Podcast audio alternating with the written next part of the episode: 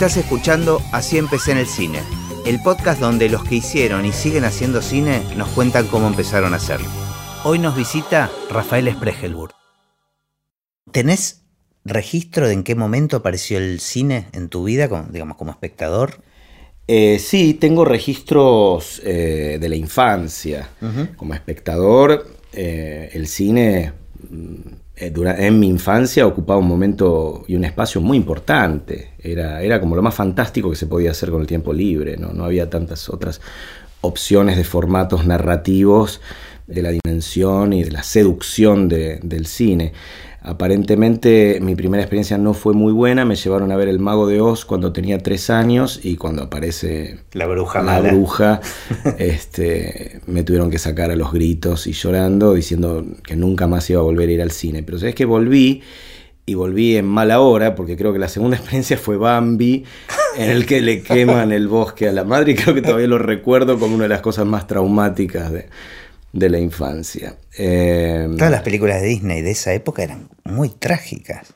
Lo que pasa es que las de Disney y cuál no, o sea, habría que hacer un filtrado narrativo tremendo, porque también los cuentos, ¿no? Los cuentos de Anderson, lo que pasa es que a un niño es muy probable que el cuento lo impresione de una manera y el cine de otra.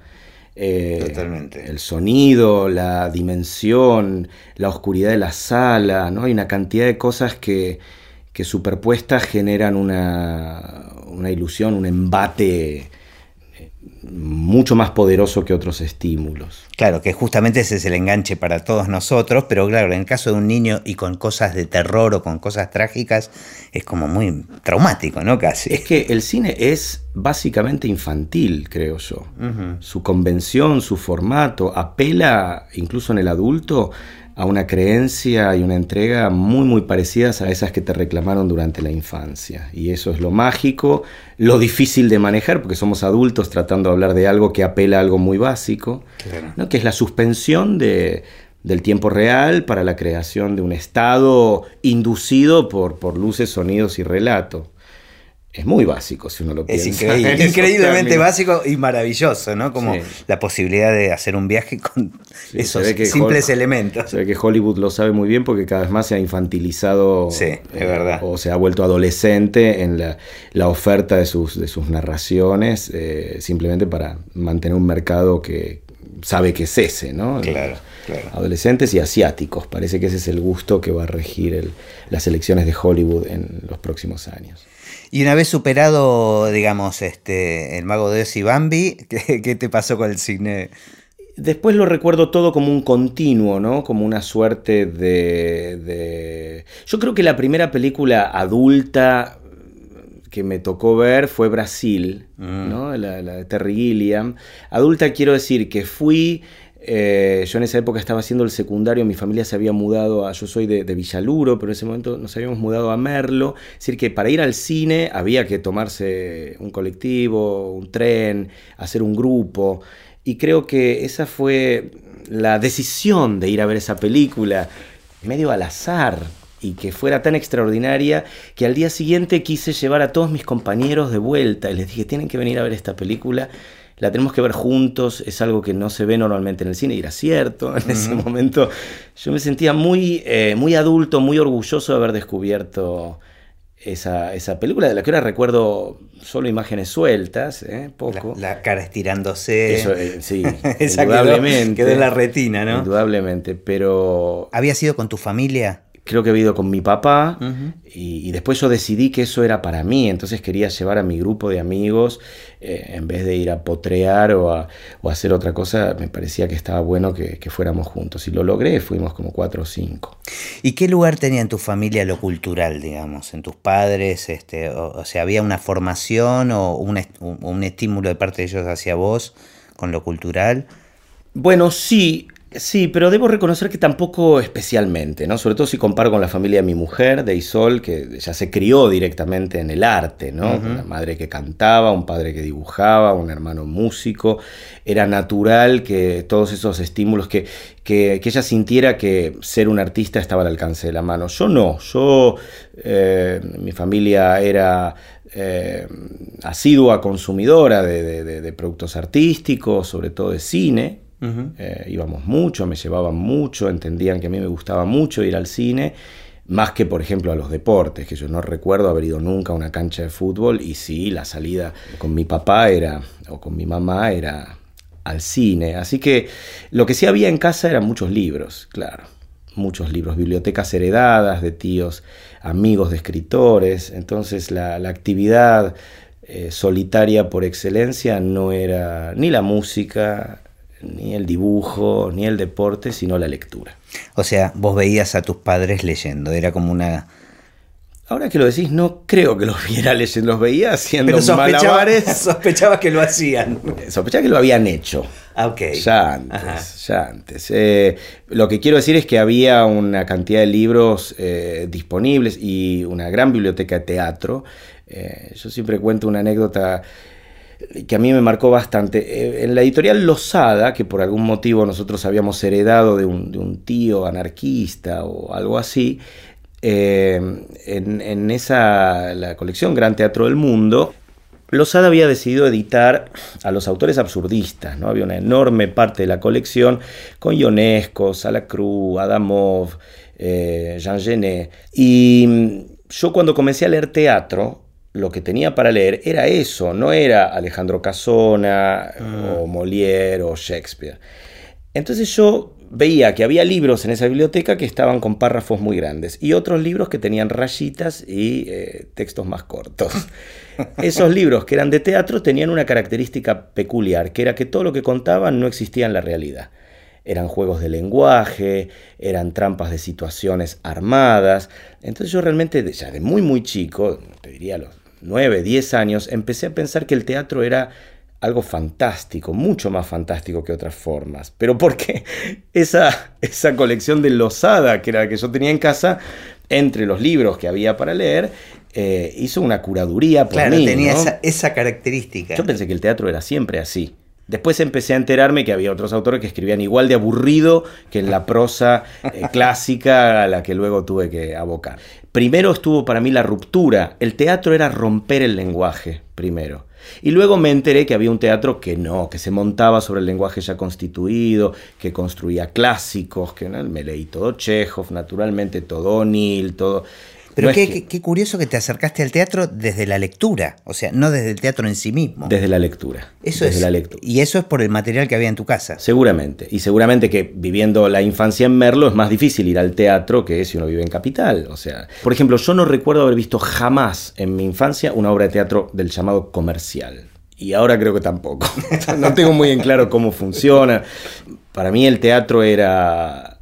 está vinculado a lo artístico, eh, y seguramente a mis padres no se les hubiera ocurrido llevarnos al teatro a ver una obra de las llamadas comerciales. Otro recuerdo muy muy claro que tengo de mi acercamiento al teatro fue el encuentro con eh, Teatro Abierto.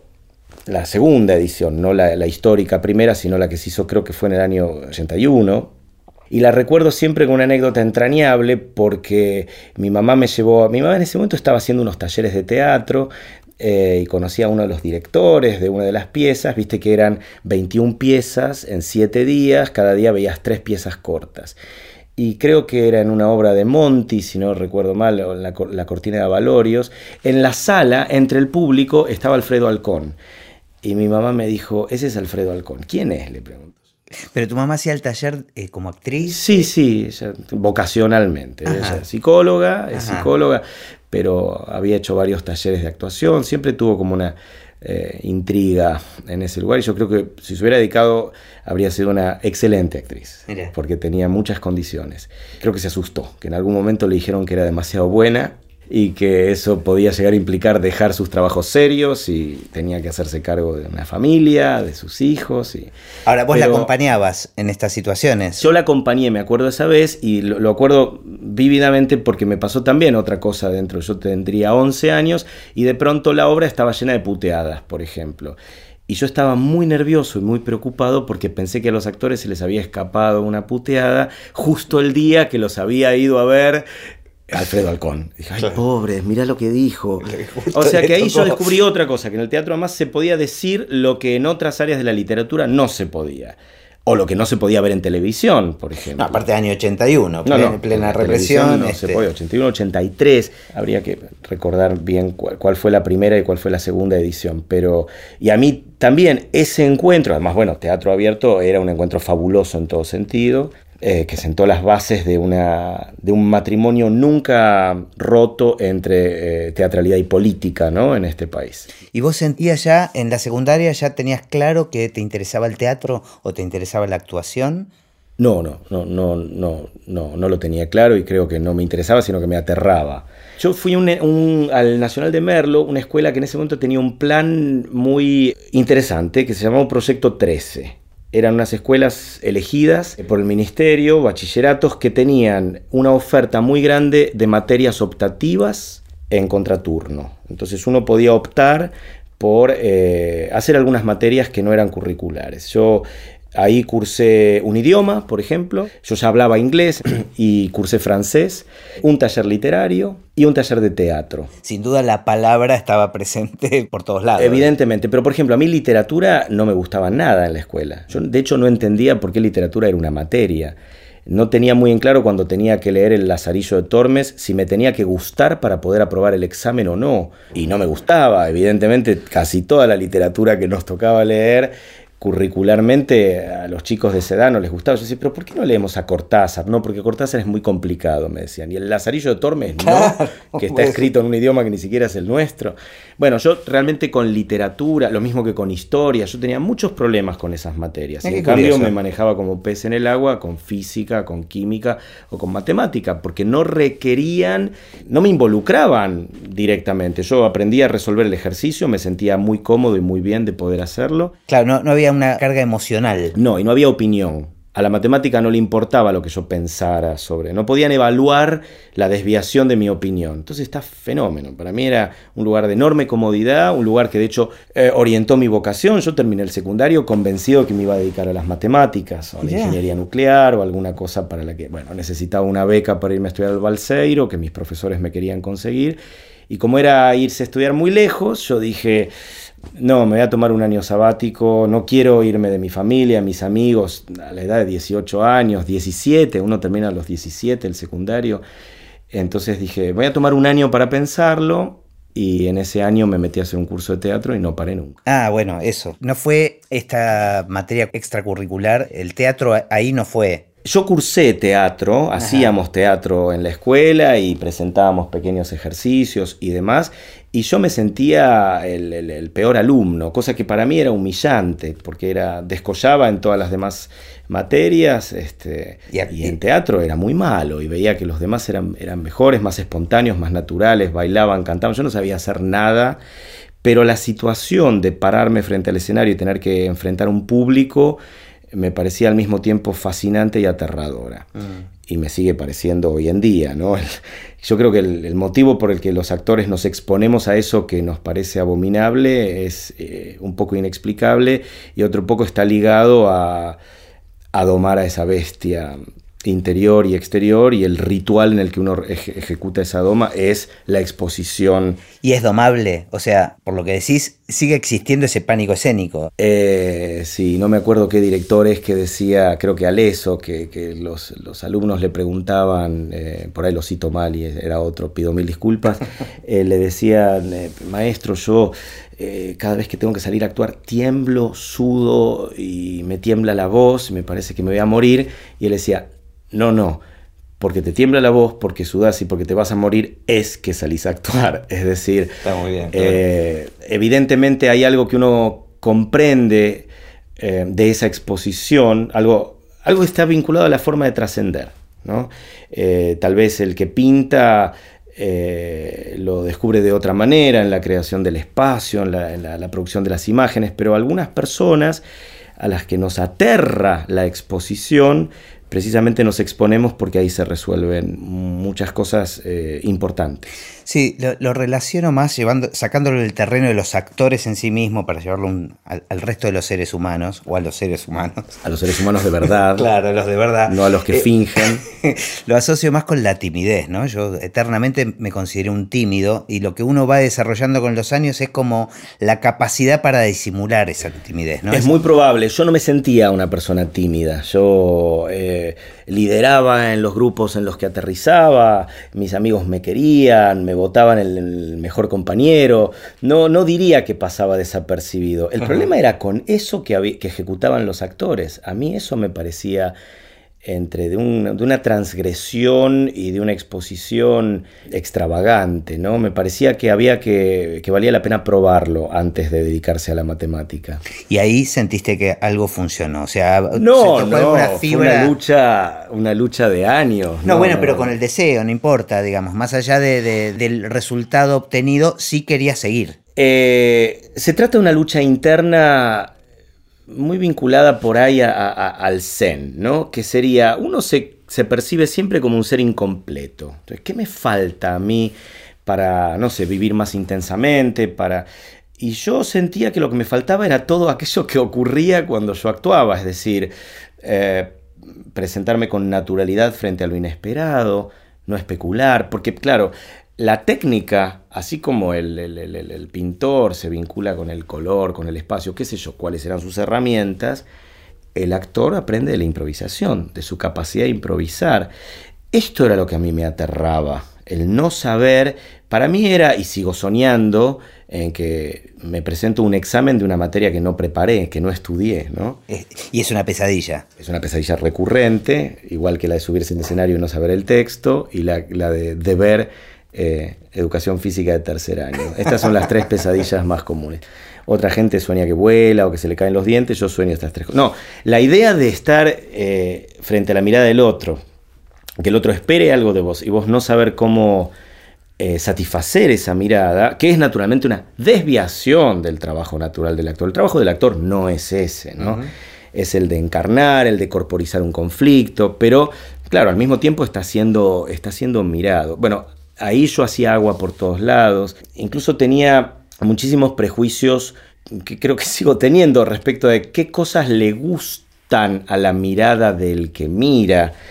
Eh, a mí, por ejemplo, recuerdo durante toda, toda la adolescencia, yo detestaba ir a bailar. Las discotecas me parecían horribles. Para mí era una pesadilla tener que irme a Bariloche y que me llevaran a los boliches, no soportaba el ruido, no soportaba la música, no soportaba que la gente bailara y fingiera felicidad moviendo el cuerpo, me parecían todos unos farsantes. No poder hablar además, no, poder, hablar, comunicarse con el otro. Eh, me sigue pasando. A mí también. no, no, no, no, no suelo ir a fiestas donde se hagan esas cosas, que por suerte ya no se hacen más.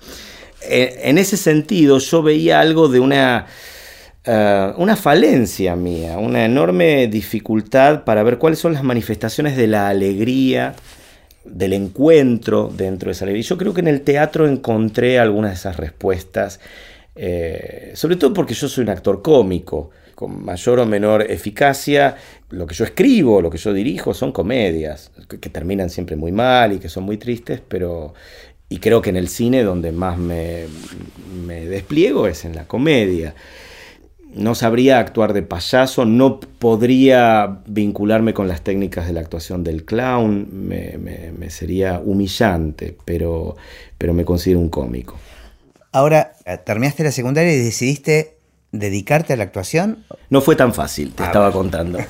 No, terminé la secundaria y decidí que no quería estudiar. Decidí primero que estaba muy cansado y que todas las opciones que se me presentaban como legítimas, el traductorado, las matemáticas, eh, implicaban, yo había sido demasiado buen alumno durante el secundario, había estudiado todas las materias, me, sacaba 10 en todo y tuvo un costo muy grande eso.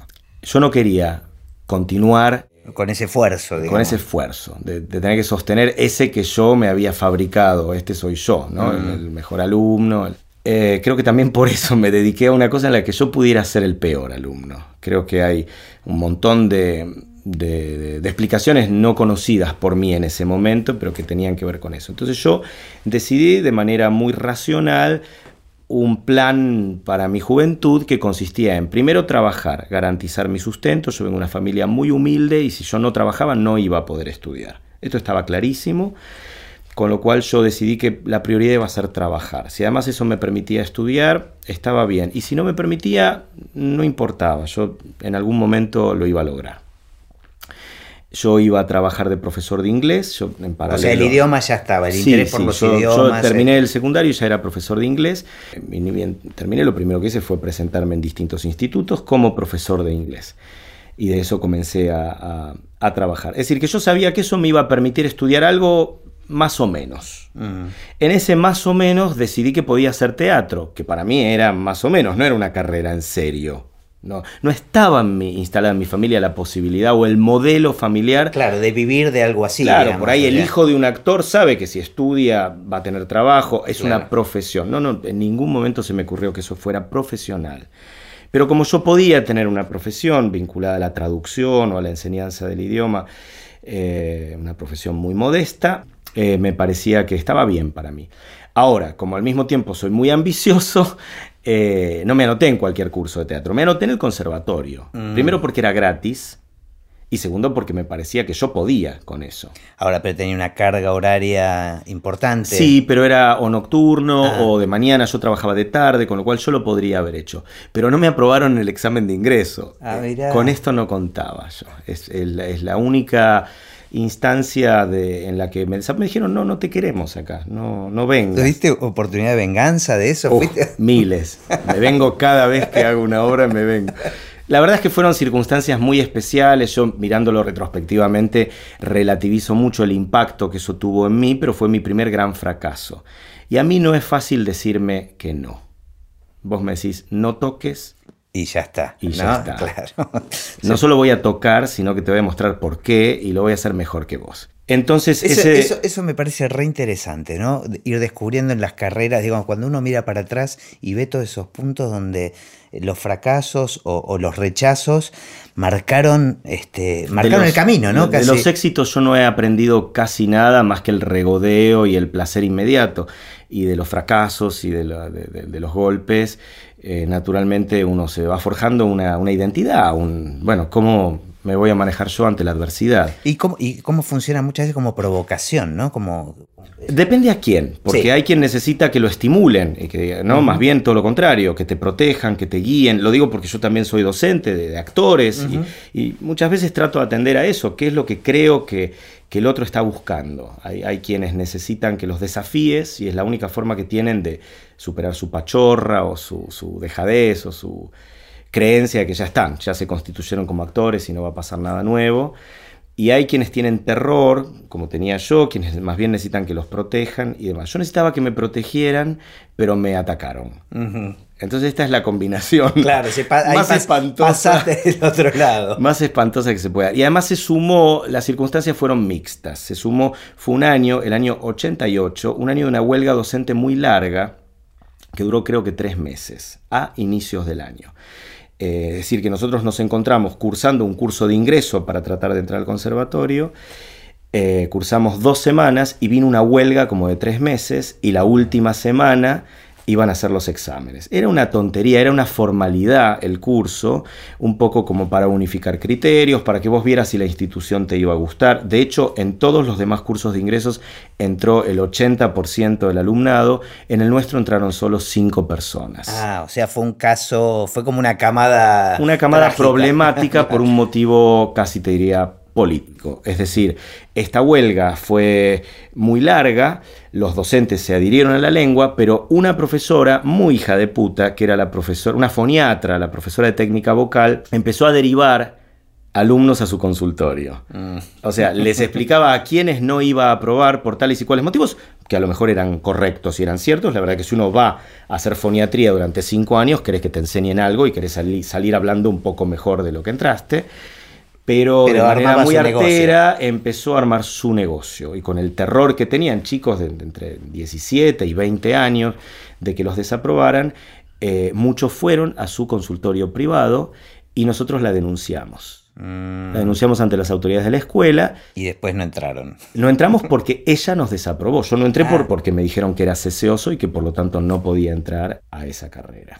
Es decir, es que- toda una falacia. Yo sabía que lo era y por eso tampoco me desanimé. Me sirvió para darme cuenta que yo no quería estudiar en una institución donde los profesores tuvieran ese poder, esa arbitrariedad, eh, donde estuvieran encubiertos dentro de esta. Y la verdad es que estoy, creo que una cosa buena que me pasó fue no haber entrado en ese momento. Ahora es muy diferente, ahora es una universidad. ¿No? El UNA es totalmente distinto, el sistema de ingreso. Es cierto que a veces entran pibes de 17 años y uno les dice, ¿no querés volver más adelante? Bueno, pero eso en todas las carreras sucede. No, pero si una- vos querés estudiar química, te toman con 17 años, te enseñan las fórmulas y no les importa qué edad tengas en la medida que las comprendas. Pero el teatro requiere una materialidad humana Claro, que experiencia construye, de vida, que ¿no? Como- construye la vida. Claro. Entonces, está muy bien que tengas esa vocación, pero hay un montón de otras cosas que se pueden hacer antes de decidir hacer una carrera universitaria ligada al teatro. Yo lo veo con alumnos, les preguntas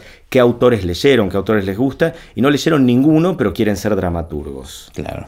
O no van a estudiar dirección porque es posible, porque curricularmente la carrera, la oferta de dirección de teatro existe.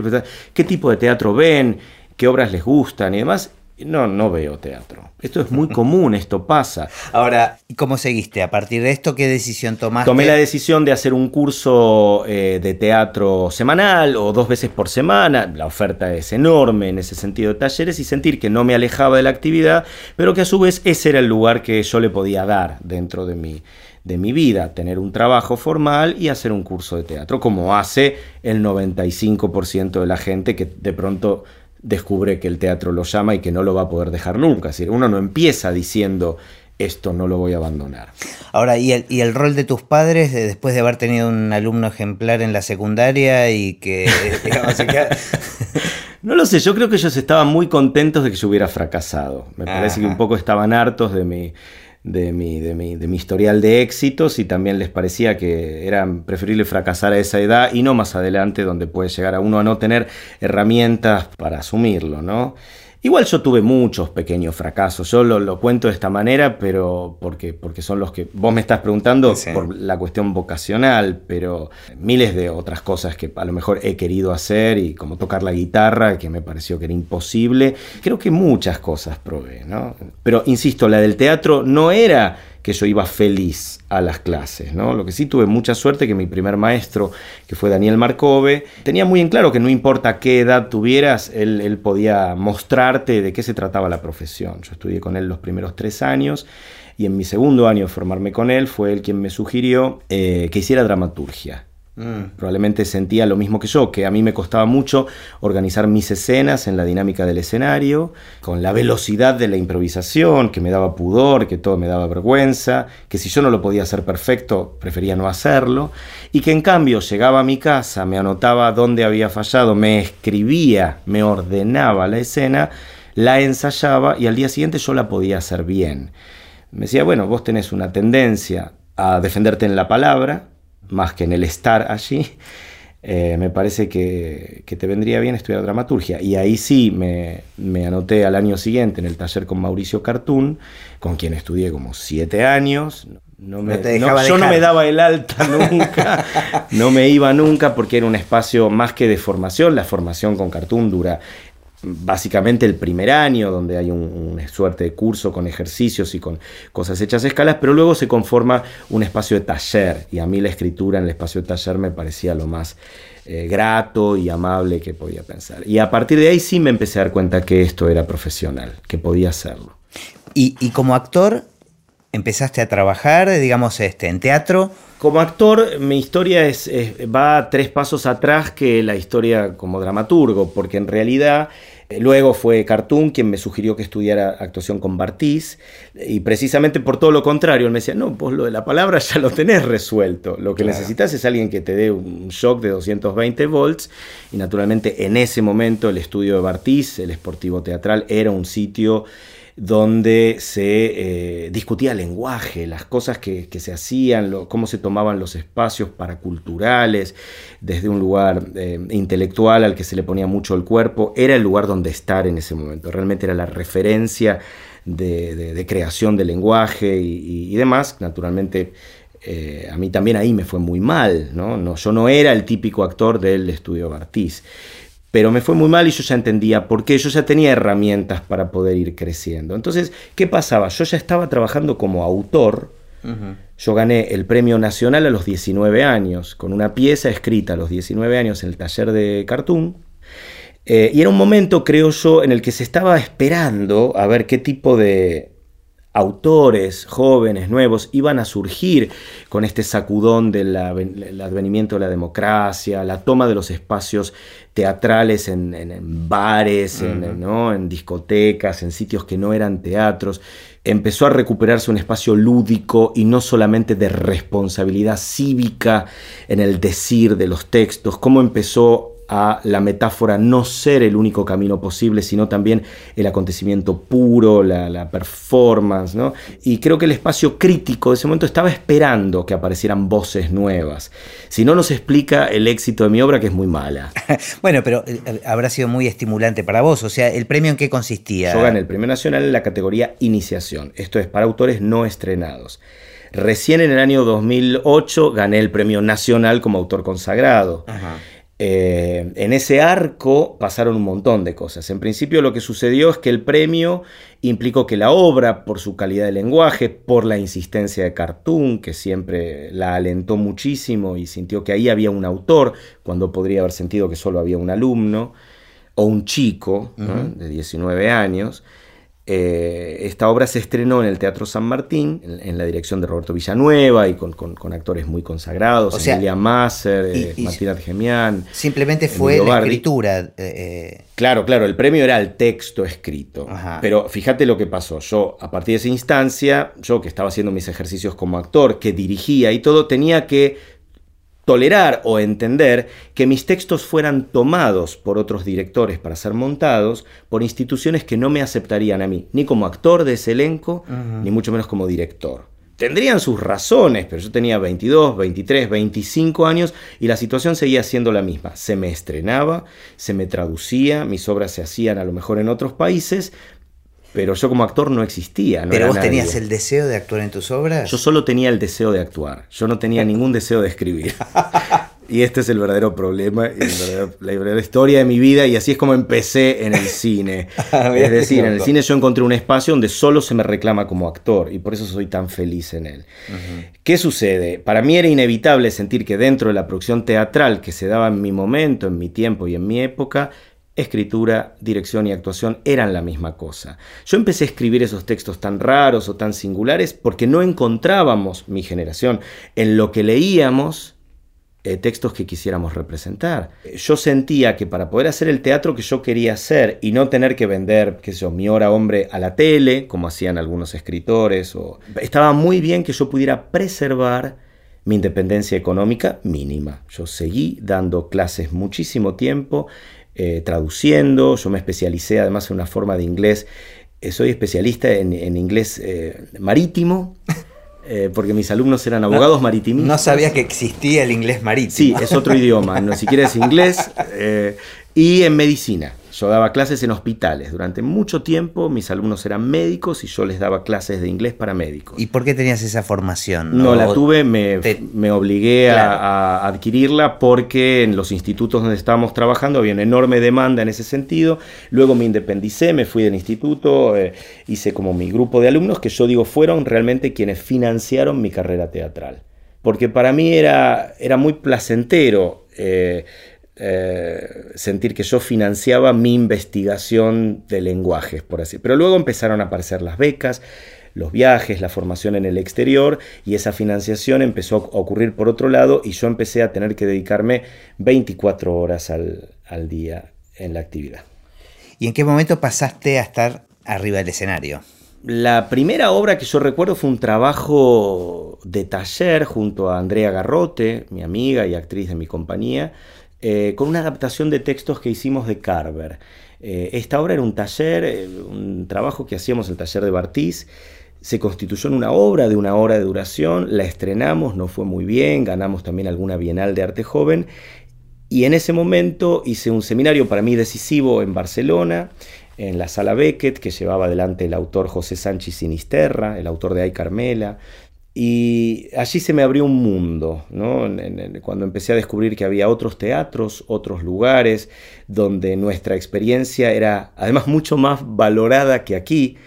Aquí hay muchos actores buenos, todo el tiempo pasa esto. La competencia es feroz, hay muchísimos actores buenos. Entonces es natural que nadie sienta mucho la necesidad de ir a ver quiénes son los nuevos actores. Nadie, a buscar, ¿no? No, nadie va a buscar. Todos ya saben dónde están, o los conocen, o los han visto. y es curioso, porque a la vez no hay un Star System, digamos. ¿no? no, no a la manera de otras. No, no. Lo que sí hay es que si vos querés aparecer como actor en este país, tenés que generar tu propio lenguaje. Y para eso no hay nada mejor que tu propio grupo y tu propia obra. Entonces yo me empecé a formar como actor mostrando un tipo de literatura dramática que solo nosotros hacíamos. Esta obra realmente sí era muy singular. Esta obra se llamó Dos personas diferentes dicen hace buen tiempo. La tuvimos en cartel como cinco años, viajamos por todo el mundo. Éramos Andrea y yo con dos sillas y un asistente técnico. Y con esta obra yo aprendí a hacer de la actuación una profesión. Eh, me, me, daba cuenta rápidamente dónde podíamos explotarla, dónde no. A partir de ahí surgió la idea de concebir un nuevo proyecto juntos. Esto ya sí fue La Modestia, una obra conceptualmente armada para mi grupo y que estrenamos en el Teatro San Martín. Eh, fue muy rápido el pasaje luego a empezar a actuar en mis obras y decir, yo no me hago casting a mí mismo. Claro, tenés una gran herramienta. Eh, me escribo la obra que me necesite. Claro, claro, Yo me, además no me escribo personajes que no pueda hacer. Lo digo porque en el cine sí, hago todo lo contrario. Bueno, pero te complementó tal vez en ese sentido, ¿no? El cine.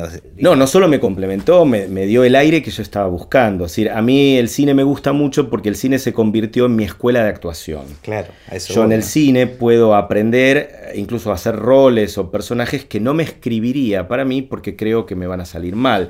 Pero mejor viene un director que ve algo en vos eh, con lo que vos no estás de acuerdo o que no has visto y es muy, es un desafío, como cuando me dijeron vos no, es un desafío muy grande decir, yo te lo voy a hacer. y seguramente te sorprende gratamente en más de una ocasión, no digo siempre. Cada película es como un examen y poder superarlo y sentir que no me echan a patadas el segundo día de rodaje es un logro y creo que tiene que ver con esas batallas que dijimos, pudiste vengarte cada película que estreno, me estoy vengando de esa institución y de esos profesores cuyo nombre ya olvidamos. Ahora ya estabas entonces para esta época muy cómodo y, siendo exitoso, digamos, o sea, ocupando un lugar más que interesante en el teatro. La, televisión y el cine no eran opciones, no había una, una necesidad tuya de acercarte a esos lenguajes? Eh, sí había, sí había, porque mi necesidad era esta muy personal eh, y muy, si se quiere, del orden del trauma, eh, que era ¿Por qué los otros actores hacen televisión y yo no?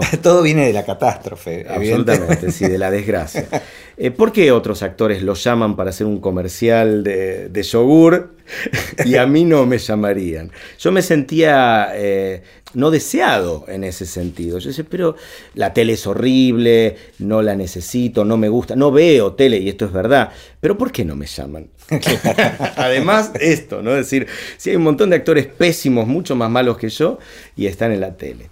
Eh, sí, yo, yo quería una validación del actor que yo quería hacer y me parecía que esa validación no me la podía dar mi propio teatro. ¿Qué sentido tenía que yo me diera roles protagónicos y los interpretara bien si era yo el que me juzgaba? Yo sentía, sentía esa necesidad del examen nunca aprobado, ¿no? del rechazo del, del, conservatorio. Y dije, me parece que en el cine, donde nadie me conoce, donde me, me han elegido por alguna virtud, yo puedo llegar a demostrar que yo soy igual de actor que cualquiera, aunque me escriba mis obras o aunque tenga un desarrollo intelectual o, de lenguaje del cual el cine quiere prescindir alegremente. ¿no? Yo voy a hacer una película y a nadie le importa que yo hable seis idiomas, lo que quieren es que obedezca. Bueno, más o menos, ¿eh? últimamente he visto muchos directores explotando esa faceta tuya. Pero ¿cuánto puede durar la gracia? Una, o, dos películas, no. Lo que quiero decir es que realmente el cine necesita de un tipo de trabajo para el cual hay miles de actores preparados para hacerlo. ¿Por qué voy a ser yo? ¿no? Si hay un montón de otros que lo pueden hacer y muy bien. Entonces, claro, en el cine ya es más difícil eh, encontrar esa singularidad que yo había encontrado en mi teatro. Por eso, no en la tele. En la tele debo decir que no milité jamás para aparecer en ningún lado. No fui a castings, no. O sí, debo haber ido a alguno y me sentí tan mal que dije, evidentemente esto no lo voy a hacer nunca más en mi vida. Pero en el cine sí. Y creo que la, primera. O sea, el, cine lo saliste a buscar. No, me vino a buscar. Y, yo estaba muy dispuesto cuando me vino a buscar. Bien, bien. no, no lo salía a buscar. No lo salía a buscar. no sabía ni, ni, cómo era, ni. Pero mi primera película fue Animalada, una película de Sergio Vicio, que es un dramaturgo, además, que en un momento se, bueno, se dedicó a, dirigir. Varios libros de él fueron llevados al cine, no sé si eso fue. Y antes tenía piezas teatrales, sobre todo, Vicio, Goebel, ¿no? De, esa generación de, autores. Nunca me animé a preguntarle por qué me llamó para un papel secundario en una película que eh, se llamaba Animalada, que protagonizaba eh, Carlos Roffé, Cristina Vanegas, eh, Carolina Fall y, y, Walter Quiroz. Él me llamó para un papel más grande en la película y yo me acuerdo que lo vi y dije, yo esto lo voy a hacer mal. ¿no querés que haga otro papel más chico? Un disparate, ahora jamás se me ocurriría tirarme a menos de esa manera. Claro. Le digo, no, me parece que este no me va a salir a mí. Como quieras, me dijo él. Ah, te tiras, y yo me tiré a menos, me fui a un papel más chico. En realidad, el papel que me ofrecía tenía que saber tocar el piano. Vos sabés muy bien a, qué, a lo que me refiero. Trataste de enseñarme a tocar el piano para una película con un énfasis que yo no podré entender nunca. Eh, sí, sí, había, en realidad una tontería, era una escena que también se podía falsear, pero yo digo, no, me voy a poner en un problema, tenía que, era un chico que en un momento tocaba una cosa en un teclado, nada más. Eh, y yo preferí tirarme a menos, hacer, hacer el, otro, el otro papel. Pero no tengo en claro por qué me llamó a mí. Eh, seguramente era alguien que había visto eh, trabajos teatrales del estudio Bartiz, porque ellos, Vicio y Goebel, estaban muy ligados a, a Bartiz de cuando, cuando escribieron La China, que él protagonizó, y entonces muy probablemente... Y también, no sé, habrá querido rodearse de actores eh, con quienes discutir de otras cosas, no solamente del papel, ¿no? Claro, había alguna afinidad este que venía por otro lado. ¿Y cómo te sentiste en ese, en ese lenguaje totalmente distinto, no? Bien, bien, me sentí muy bien, pero al mismo tiempo sin saber muy en claro qué tenía que hacer yo y qué tenía que hacer la película, ¿no? Fue como, como toda primera experiencia cuando uno se encuentra con lo técnico, con las cámaras, el foco y demás, todo te parece deslumbrante. Yo además tenía varias escenas con una oveja. Eh, y yo me daba cuenta que no importaba si yo actuaba bien o mal, sino que la pobre oveja hiciera lo que tenía que hacer. Entonces yo decía, uy, puta, va a quedar la escena en la que yo estoy como el culo. Después me ha pasado toda mi vida, ¿eh? escenas con perros, eh, con gatos, con niños, y vos sabés que si no das el 100% de lo tuyo en todas las escenas, van a usar alguna en la que vas a estar más o menos. Claro. Y ahí me acostumbré a esta suerte de, de comprensión de que el cine siempre, siempre tenés que dar todo. Ese es un tip para actores, ¿no? no, no, tengo tips. A mí me funciona okay, volver loco al director y decirle exactamente qué necesitas de mí en esta escena, porque tengo mucho miedo de que usen una escena en la que yo porque la luz estuvo bien o por lo que sea este, y tal vez no priorizan la actuación no sí por eso me preocupa mucho el texto cómo hay que estudiarlo cómo hay que estudiarlo para que no se note que está estudiado. Los directores tienen muchas posiciones diferentes respecto de esto no algunos odian a los actores porque les parece que solamente somos máquinas de decir y se nota la literatura cuando eso está escrito entonces prefieren que improvisemos sin entender que cuando uno improvisa también dice y muy probablemente lo que diga esté por debajo de aquello que varias cabezas pueden haber pensado como mejor opción.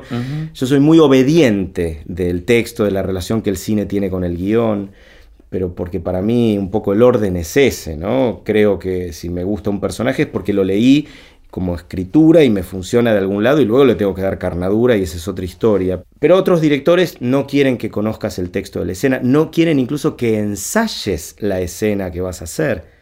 O sea, que te encuentres con el texto en el momento. Bueno, eh, Lucrecia, por ejemplo, Lucrecia Martel para Sama, en un ensayo extraordinario, lo primero que me pone a ensayar con un actor con el que yo no tenía escenas en la película. ¿Qué, personaje haces en la película? No, yo hago tal. Ah, pero nosotros no tenemos escena junta. No, claro, me dice Lucrecia. ¿Cómo vas a ensayar una escena si eso que te va a pasar te va a pasar por primera vez?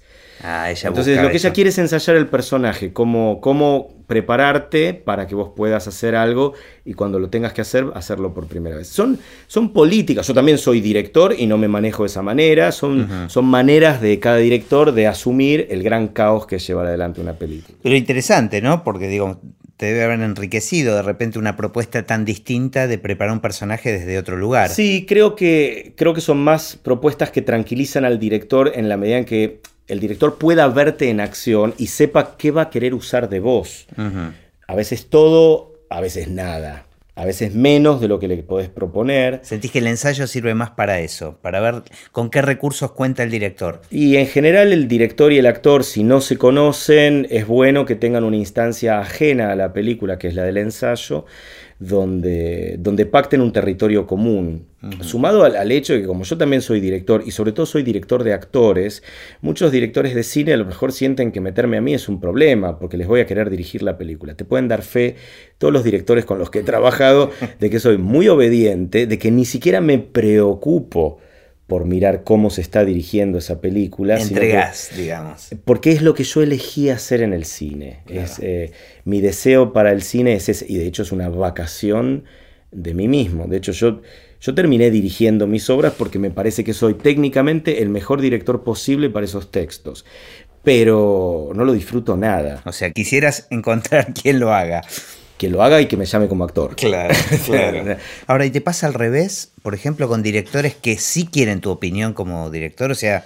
Claro, sí, sí, a veces pasa y también es muy gozoso si llegamos a, un acuerdo, pero eso depende mucho del sistema de, de, cada director, ¿no? Las películas que he hecho con Alejo Mogillansky, por ejemplo, o con, con El Pampero, ¿no? La, la productora de Mariano Ginás son películas extraordinarias de todo punto de vista, eh, películas que se filman a lo largo de uno o dos años, bueno, en el caso de La Flor creo que ya fueron ocho, eh, donde uno convive con el director, pero como persona y como amigo, no como solamente como alguien que te va a dar las órdenes. Entonces, y eso le permite también ver con qué recursos cuenta. Él va a utilizar lo que sienta que le conviene a ese proyecto en particular, que es distinto de otros proyectos, pero al mismo tiempo la confianza mutua e integral como artistas es más plena. No es que yo voy a, a sueldo y le dispone de una cantidad de horas. No, no, son películas que se filman. Incluso recuerdo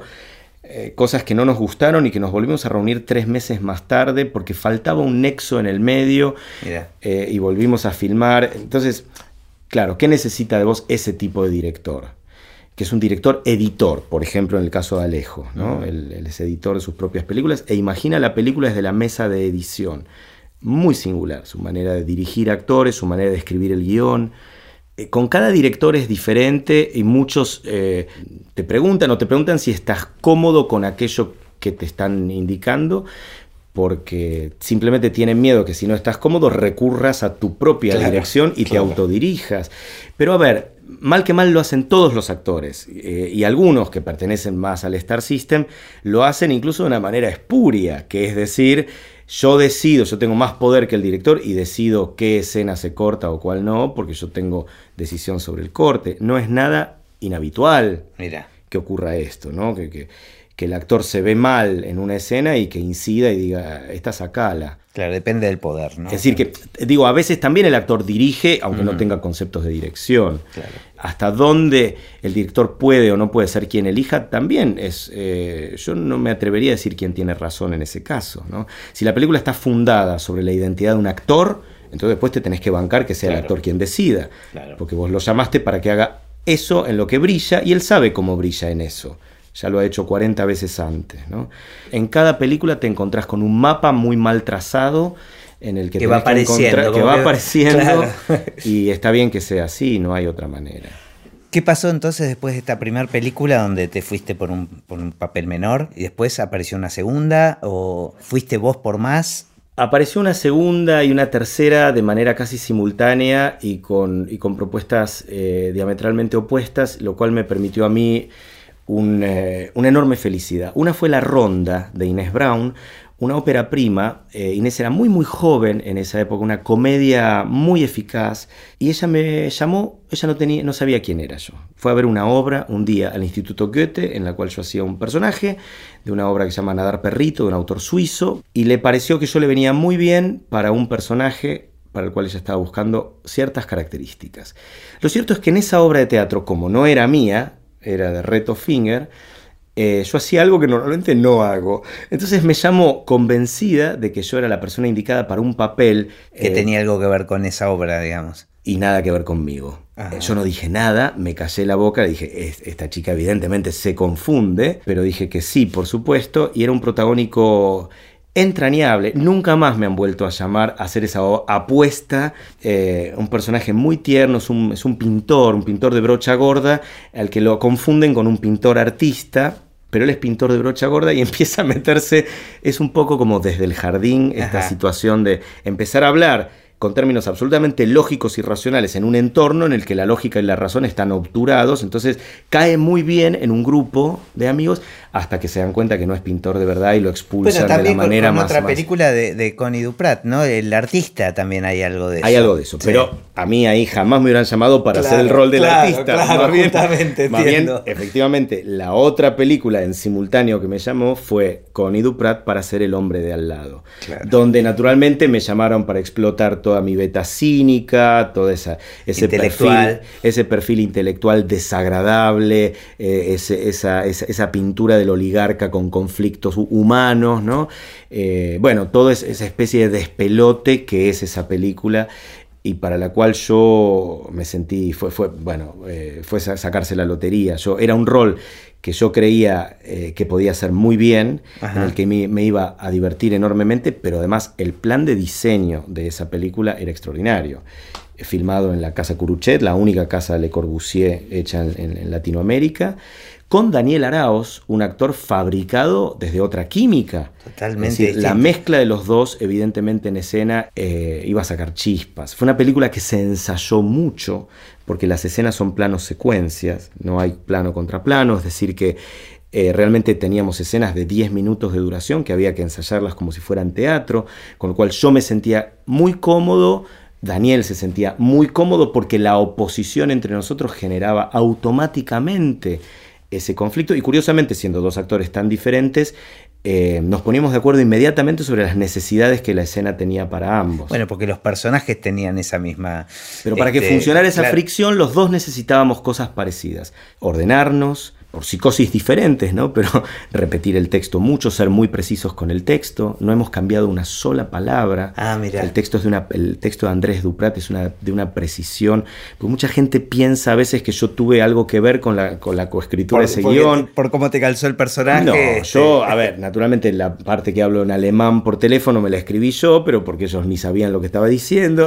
claro. Cuando hablo en inglés, no cambiamos una palabra. El texto era de una precisión asombrosa. Y piquito, piquito, piquito estaba. Eso surgió eh, durante, no lo escribí yo, lo escribieron ellos, pero surgió porque uno de ellos se había peleado con su mujer por ese tema y nos dijeron, ¿podés decir esto? Pues su manera de ah, vengarse de, un pequeño drama conyugal fue fue eso que. Pero no fue una línea improvisada, fue una línea escrita. Y se ensayó. Sobre el guion ya hecho. No, vinieron un día y me dijeron: ¿te puedes aprender esto en 20 minutos? Lo vamos a filmar ahora. Ah. Pero quiero decir, eh, tanto en La Ronda como en El Hombre del Lado, a mí se me reclamaba como actor y con dos perfiles completamente distintos. Y ahí yo comprendí algo de mi enorme privilegio en el cine, que es decir, yo creo que si salgo ileso, si salgo vivo de esta, voy a poder satisfacer mi necesidad dentro del cine, pero también la de un mercado muy extraño y que yo no conozco.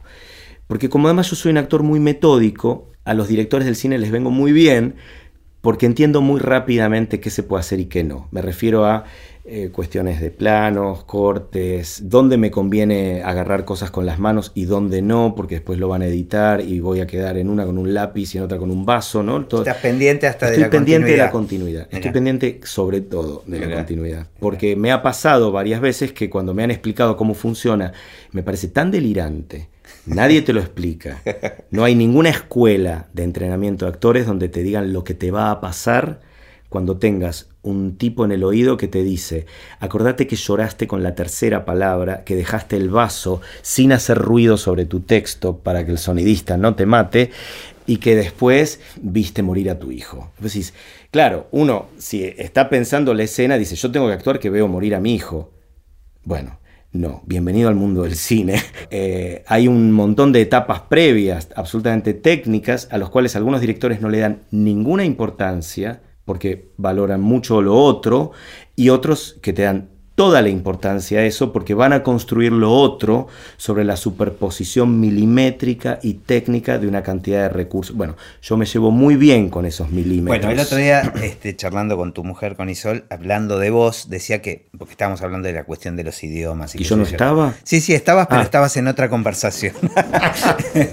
que ella dice que lo que te interesa a vos son las estructuras. No las personas. Eso, dijo luego. una cosa agregó. Pero digo, me parece que tenés esta cuestión analítica. No, soy, soy una persona estructurada como defensa del mundo, todos tenemos nuestras neurosis y la mía es, es, eh, es, sobria dentro de las cosas que podría llegar a ser. Claro, si yo me puedo estructurar, me puedo preparar mejor. Por eso, por eso hablo tanto de la catástrofe, porque soy un animal de razón.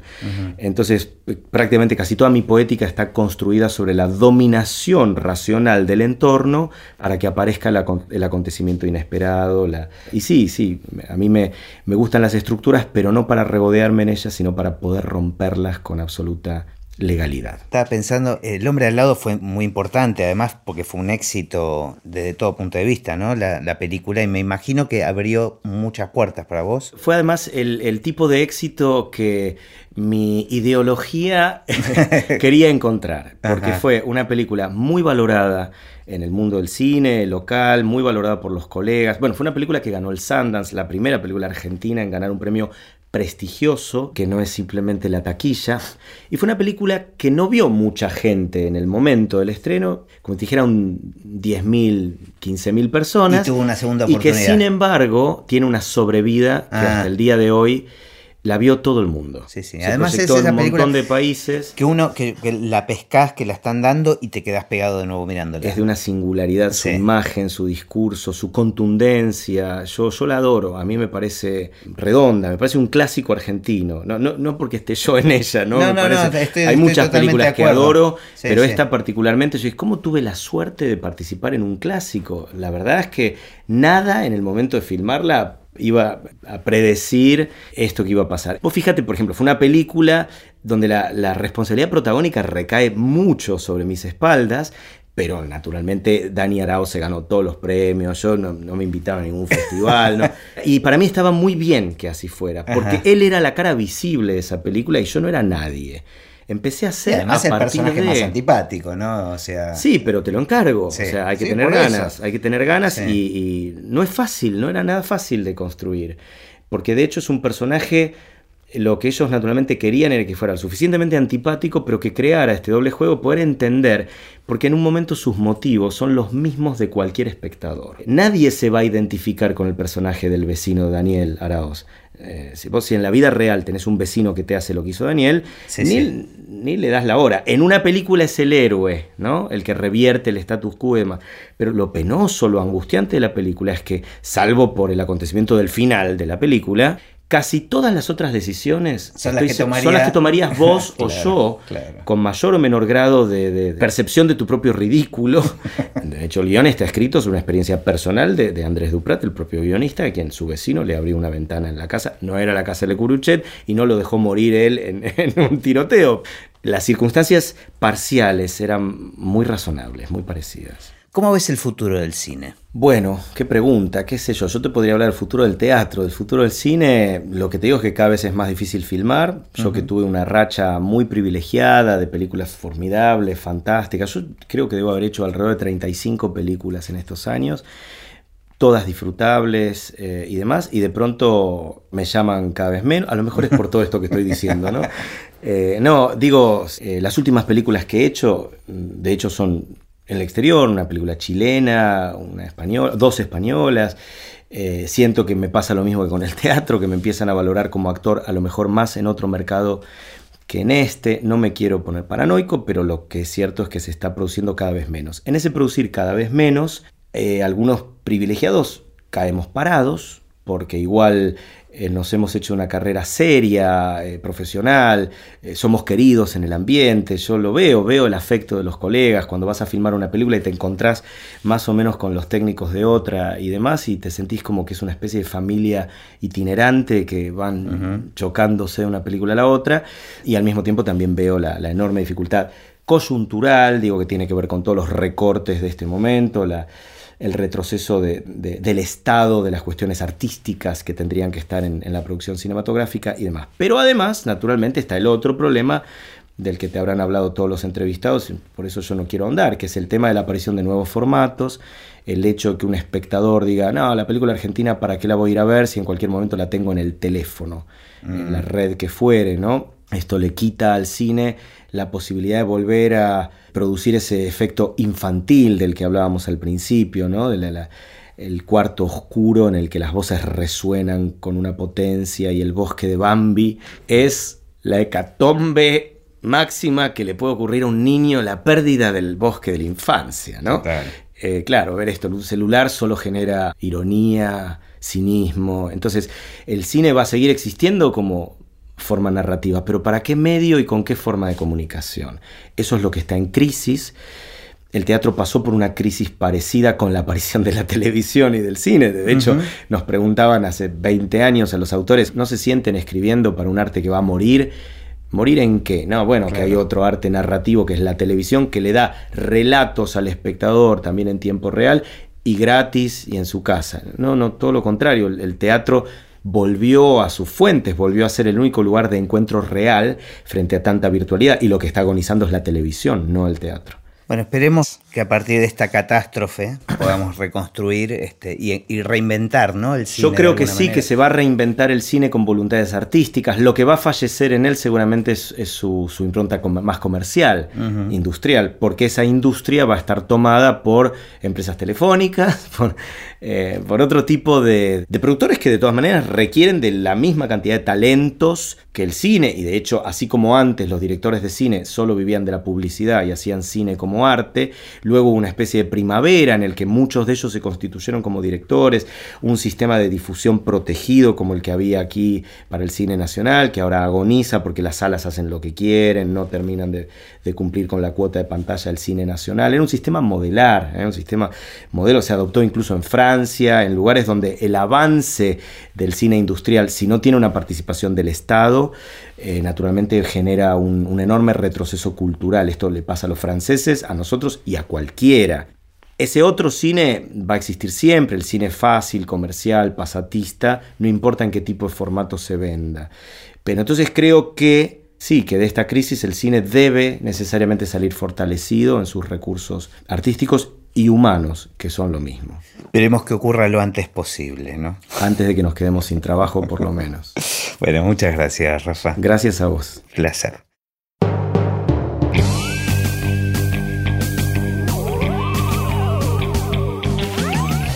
Y así terminó esta conversación de Así empecé en el cine. Mi nombre es Gustavo Pomeranek y espero que la hayan disfrutado al menos un poco de todo lo que disfruté yo. Recuerden que se pueden suscribir para escuchar todos los episodios que vamos subiendo en asíempecenelcine.com. También nos pueden buscar en Apple Podcasts, en Spotify o en cualquier otra aplicación de podcast. Los espero en el próximo. Chao.